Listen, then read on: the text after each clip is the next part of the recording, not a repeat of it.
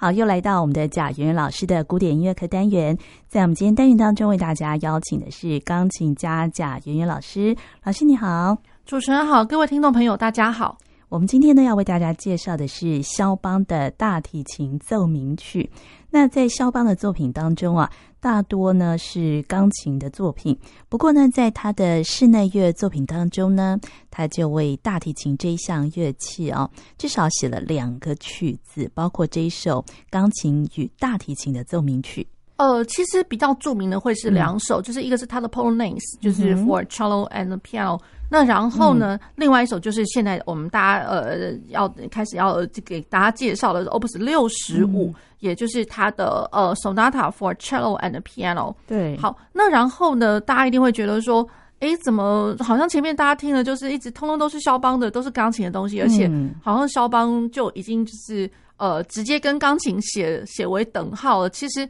也别忘了，肖邦又不是只会写钢琴的东西。虽然啦，他的器乐东西，他他真的他也没有写过真正纯然的交响曲。那问题是，他好歹他也有写过，就是钢琴协奏曲吧？对对，那协奏曲就是钢琴跟跟乐团的部分。对，好，那然后呢，再过来就是他在写器乐真正器乐曲的时候，其实他就有这么独特的，就唯一的一个 Sonata for Cello and Piano、嗯。他而且我觉得很好玩哦，他没有写给其他乐器跟钢琴一起的奏鸣曲，嗯、他就专门就是写 cello。嗯、对，不过也不晓得，就是说会不会是因为他心里面总是会有那么一个人物，可能就是说他要去献给谁，或者说他的很好的朋友，那其实他就会是本身就是一个大提琴家也说不定。对，对，那所以就是说他可能。呃，都会有一个目的哦，或者是目标，可能就是献给某一个人，嗯、他就是心里面想的，就是他就是我要写的一个化身，对的那种感觉。而且这个作品呢，其实也是在他过世前两年哦完成的。然后在他过世前，他也自己也发表这个作品嘛。哦、呃，是的，其实。呃，他这个论发表的这个、嗯、这个缘由哦，我觉得这也蛮好玩的。嗯、是这样，就是说大家知道他这首曲子是一八四六到四七年的时候写的，可是呢，呃，肖邦他开始在呃着手就是这创作这首曲子的时候呢，呃，大家可以从他呃，如果说可以现在流传出来的一些手稿，可以发现，其实他在一八四五四六年的时候，他就已经。在着手这这这个作品哦，也就是说，在我们之前介绍的一八四四年的第三号钢琴奏鸣曲之后，其实马上就开始着手了。嗯，那在他的手稿会看到常常有那种涂涂改改的那种痕迹，对。然后呃，肖邦他自己也写了，就是说我我常常写了，然后就把它划掉，把它划掉。嗯、那然后呢，可是划掉之后呢，是不是有些时候他又把它救回来那种感觉？所以就是他一直有点举棋不定，我应该要怎么样写这样子。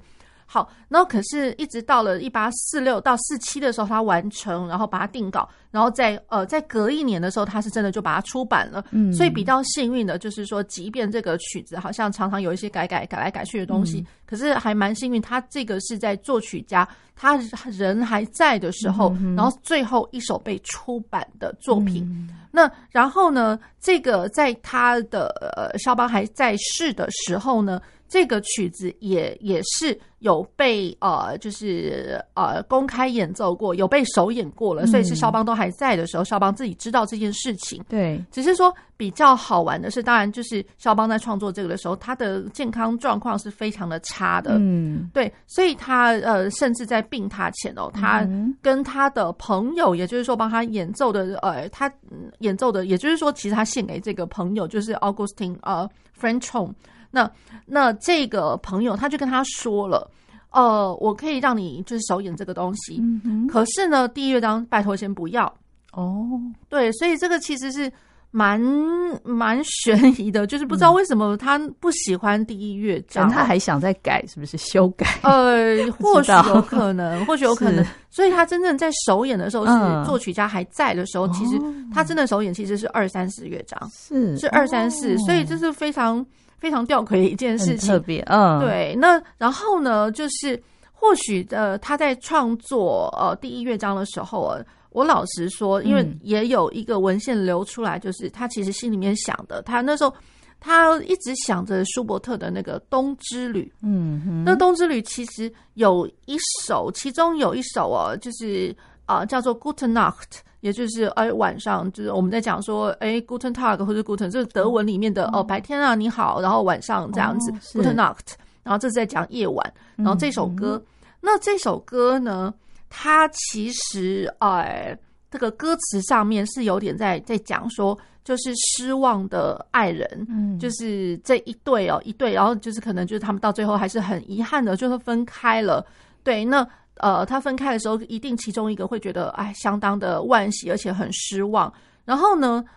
甚至就是说他离开的时候，他觉得哎，没，就是很惨啊，就是整个绝望了，不只是失望而已。嗯，对。那所以了，他这一段旋律哦。呃，大家可以先去听听看，嗯嗯、听听看，也就是说，就是舒伯特的这一首曲子，然后因为呢，它的呃旋律呢，其实就被肖邦呃算是引用了，嗯、引用，也就是说，在那个呃，他一开头的第一乐章开头，不管是钢琴或者是大提琴出现的第一主题，嗯、这个就是他的第一主题。嗯，那不知道说会不会是因为肖邦。因为他的歌词的这个关系，突然联想到他其实那个时候够惨了，因为就是身体不好，然后乔治桑离开他，然后所以他整个就是很绝望，所以不晓得是不是整个因缘际会，整整整个前因后果加起来，他会觉得说我根本就是不想演第一乐章。嗯哼，对，哦，对，所以呃，肖邦的这一首大提琴奏鸣曲的第一乐章的第一主题哦，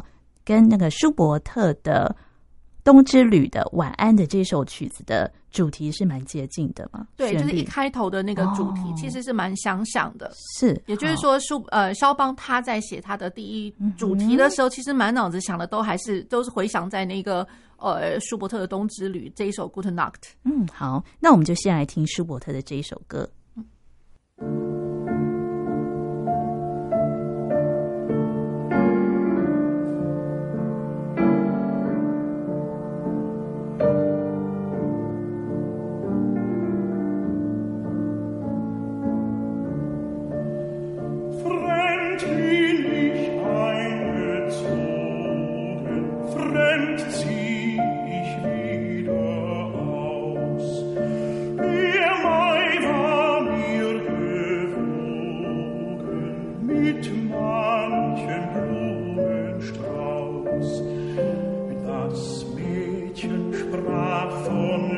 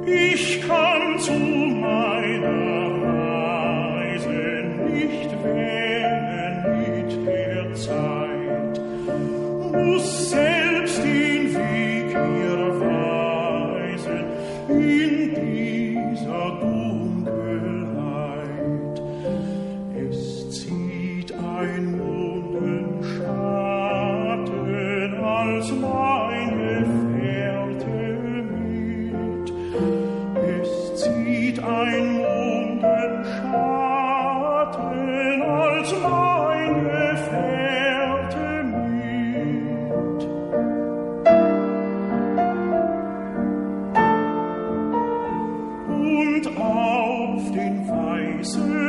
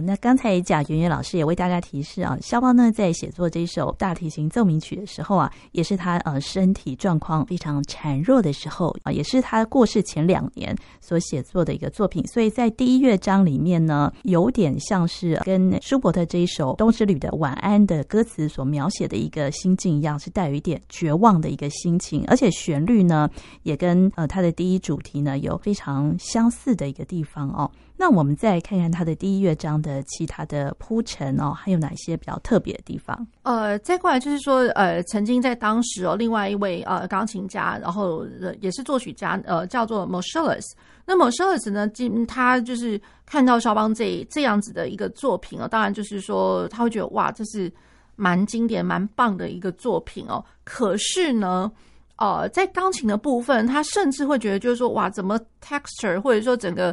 嗯，不管是说在技法，就是演奏上面，或者是说它整个织度或声响来讲的话，那真的是远远超过了超超过了大提琴的一个部分哦。对，那呃，其实，在当时同时之间，呃，可能也很多人都会有这样子的一个觉得，更更不用说我们现在，嗯、就是说，不管是呃学生呃听到学生在在练习这首曲子，或者说已经是演出舞台上面的演奏家哦，嗯、其实对于这一首的话，真的是又爱又恨哦。对，嗯、对于就是大提琴人的呃大提琴家来讲，嗯、他的主旋律真的非常非常的美丽，非常的漂亮。那然后呢？可是他的音域哦，其实没有说很吃亏。我老实讲，嗯、可是就是因为被肖邦写的，他的那个整个两个乐器的感觉上，他的音色或者音响上面完全不对等啊。对，那钢琴上面好像真的可以自己拿来自己自己当独奏曲了。老实说，哦、就是钢琴的部分是很难的，这样子。呃，对，非常难，哦、而且就是论织度或什么的，我觉得他钢琴的部分甚至写的。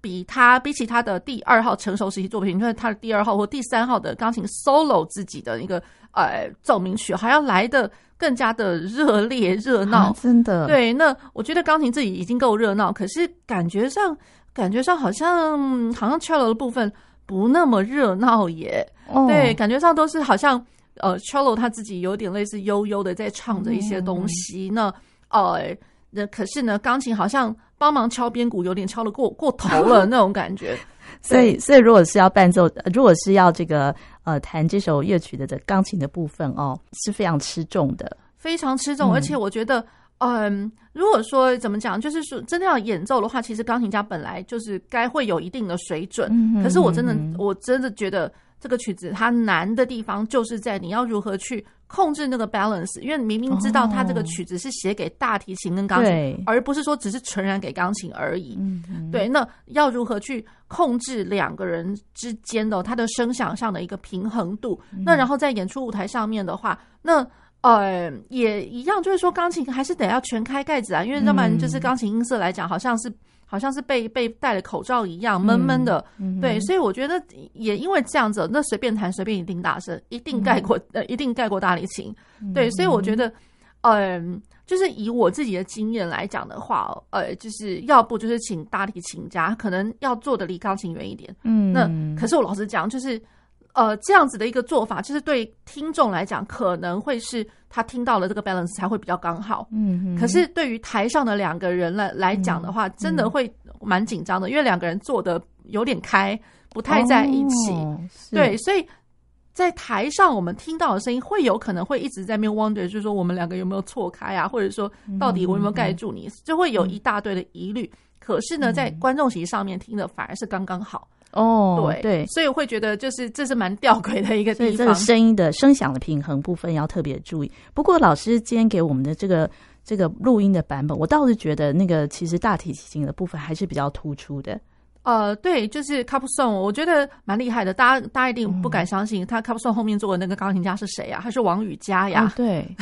对，那所以大家有机会去看一下这个演出的版本啊。其实我觉得，当然他录音，当然收音效果那些是非常非常的好。可是，一方面大家先也不要去想说。天哪，怎么可能是王羽佳啊？他那种就非常热力十足的、嗯、的的一个一位钢琴家，怎么可能？可是我觉得王羽佳他在这边的他的钢琴合作的部分，我觉得他其实掌握的非常好。我老实讲，就是说把肖邦他该要有的一个呃，有的时候该要有的一个火热，或者说我觉得他是人在一个真正绝望的时候，你反而会。展现出一个很极端的，并不是说绝望，然后整个人就好，整个音乐就整个掉下去，好像沉到一个就是很很凄惨的感觉。其实没有，我觉得肖邦有点类似，是用一个一个反向的一个一个做法，他反而你会我会听到非常激动的东西。哦，对，越是绝望，可是他越是激动。嗯，对，那可能他想要就是。想要去呃去打破，或者说想要再去扭转，可是感觉上好像无能为力的那种感觉。嗯、可是内心的那种挣扎、嗯、那种 torture 是非常非常的重的。对，那我觉得王羽佳他把、嗯、呃这样子的一个感觉，他反而做得非常非常的好。嗯，对，所以我我敢说，就是说他这样的一个版本，你如果说是换上别的钢琴家来跟卡普松好了，我其实也不用讲说一定是卡普松，我只是说以这个版本，嗯、如果是。哎，别的钢琴家来合作的话，我不相信会有这样子的一个感觉。哦，对，所以我才特别就是用这样子的一个版本给听众朋友们介绍这一首曲子，嗯、因为有可能别的钢琴家他真的就只是会把呃肖邦他把钢琴的写作因为本来就是非常厉害的，嗯、就是可能技巧技术很厉害，然后把它弹的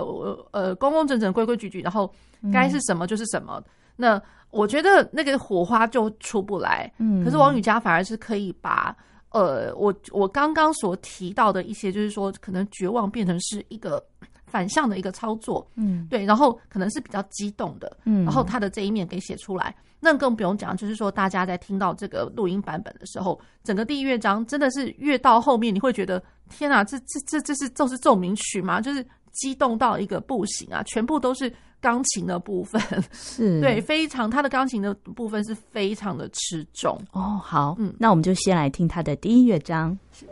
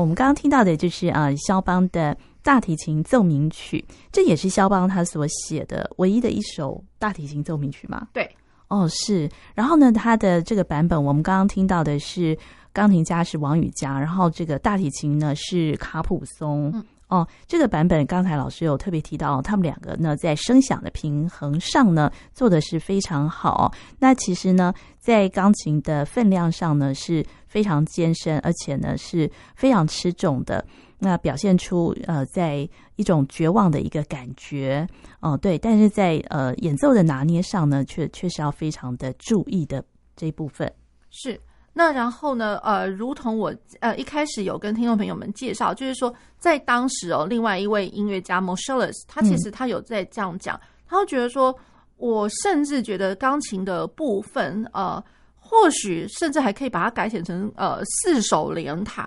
大家就知道，就是说钢琴的部分哦，会已经会已经被人家这样子的觉得，他就说其实真的是四手联弹的来着，也就表示说他的声响其实是呃不管任何音域，它是非常饱满丰厚的，然后再加上就是一些演奏的技法上面，对，那所以呃其实几乎都可以被被改写了那种感觉。好，那然后呢，大家在听的时候，不晓有没有一点点联想到？我觉得他的这个写法跟第三号。第三号的钢琴奏鸣曲，呃，一开始我觉得蛮像的，只是说因为第三号钢琴奏鸣曲的话，它一开始是写 Allegro maestoso，那然后我在这一首里面的一开始它是写 Allegro moderato，对，可是我觉得它的 moderato 真的对于我来讲听起来，我觉得它也是 maestoso 来着，就是呃，除了流动之外，可是它的那个情绪情绪来讲的话。呃，有的时候稍微沉一点点，有的时候比较激动。嗯，对，我觉得那个写法真的，如果说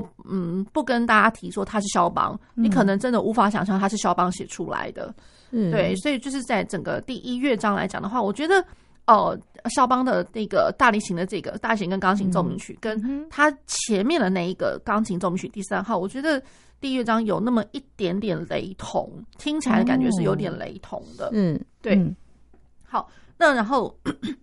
在他的第二主题哦，嗯，第二主题的话，反而就是一个极大极大的反差。也就是说，第二主题它是降 B 大调，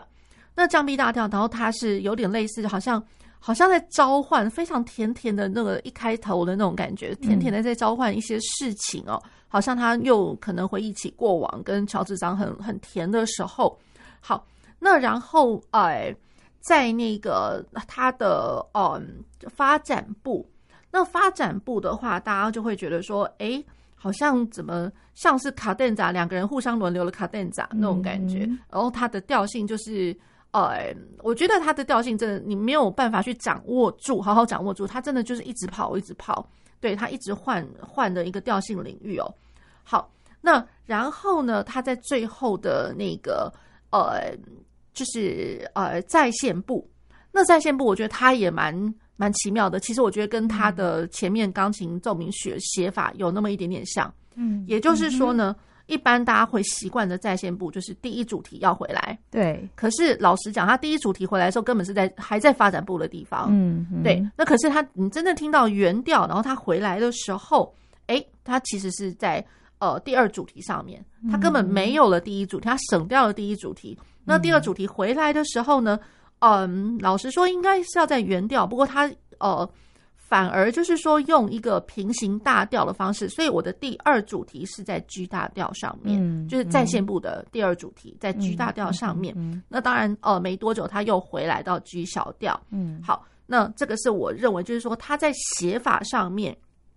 写法上面呢，它很不一样的，就是我第一主题回来的时候不见了。那可是我只留的第二主题跟我最后的。呃，就是 closing thing 这样，嗯、就是我的可以这样讲，就是说结结尾的一个乐段，或者说我的尾奏，整个、嗯、它当然还是保留着的。所以它第一主题就是没有在线就对了，没有在线部首就没有，是省略了。哦，对，好，这也是它写法比较特别的地方。哦，对，那我们接下来来看它的第二乐章。第二乐章呢，就是一个诙谐曲，也就是比较呃轻快的一个乐段嘛。呃，是的，第二第二乐章呢，它其实是呃 Allegro con brio，就是还蛮有活力的一个快板。嗯、对，那然后它是呃那个三段体，然后 Scherzo 诙谐曲呃三段体，然后三四拍。那不过我觉得呢，就是说，诶，它的这个写法上面哦，嗯，有那么一点点，就是像呃像是 Mazurka 一点点、嗯、一点点，嗯、也就是因为我的钢琴哦。钢琴的它的稍微合作的那个部分呢，呃，跟大提琴它它出现的那个和声都都会是 one two three one two three one two three one two three one two three。那大家有没有听到这样子的一个重心哦？嗯，就是 one two three one two three。重拍是在一在隔一个小节的第三拍哦，再隔一小对，隔一个小节就是第二小节的第三拍，哦、然后跟在下一个第三小节的第一拍。嗯，对，那所以，嗯，哒哒哒哒哒哒哒哒，down down，哒哒哒哒哒哒哒哒，down down，所以第三第三拍被加重了，而且它被加重之外，我应该是要马上接续着下一个小节第一拍的时候，它的第三跟第一的这个关系似乎有那么一点点，好像我 jump 下去，然后不会马上跳下来的那种感觉。嗯，对，所以在在的会有那么一点点，一点点。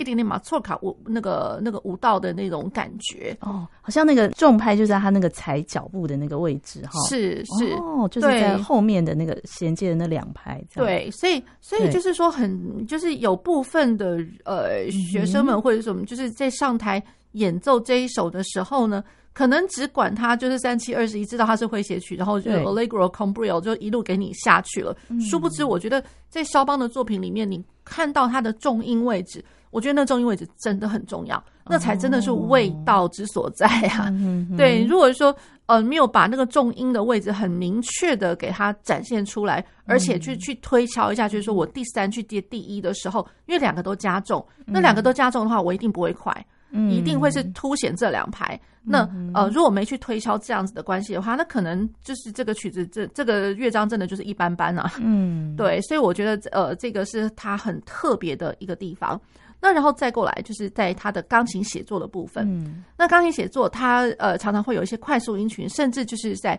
呃哒哒哒哒哒哒哒哒哒哒哒哒，原本三拍子应该是六个八分音符一组嘛。嗯，对。那可是呢，大家会听得到四加四加四加四，哒哒哒哒哒哒哒哒哒哒哒哒哒哒哒哒哒哒，就是呃，大家去呃看一下它的原原来的那个乐谱的写法哦。一样是接续这八分音符，可是你论音型，它它一定好像会有一个运运转的一个规则。你会听到，哎，那个规则，哎，怎么好像不是六个音一组，会变四个四个一组？对，所以一点点 Hemiola 的一个做法。那 Hemiola 其实很多人呢，在这样子的弹法上面会会开始冲，因为太简单了。嗯、对，会变就是说哒哒哒哒哒哒哒哒哒哒哒，原本感觉拍点感觉上面就已经是很流动，更何况是 one two one two one two。然后三拍子在三拍子里面，这是海明威拉的一个做法。那我觉得王雨佳跟卡普松这个地方，他们的掌握是相当的好。嗯、你很难想象，那我原本真的好担心，好怕王宇佳也会一路冲下去。哎、其实没有，其实没有。哦、我觉得他在这个地方控制的非常的好。哦、他其实他能够在呃，就是哒哒哒哒哒哒哒哒，就是两两两拍两拍，就是四个八分音符，呃，一组一组的的做法下面，他仍然可以维持住我下一个呃小节的一个第一拍的重拍。哦，对，可是又不会让你觉得说很刻意，嗯，对，所以我觉得他这个地方，他他的 hold 住是非常的厉害，是对。对，那然后呢，两位在合作那个第三跟第一的那个重心的时候，我觉得啊，真是好啊。好，那我们接下来呢，就为大家选播呃肖邦的大提琴奏鸣曲的第二乐章。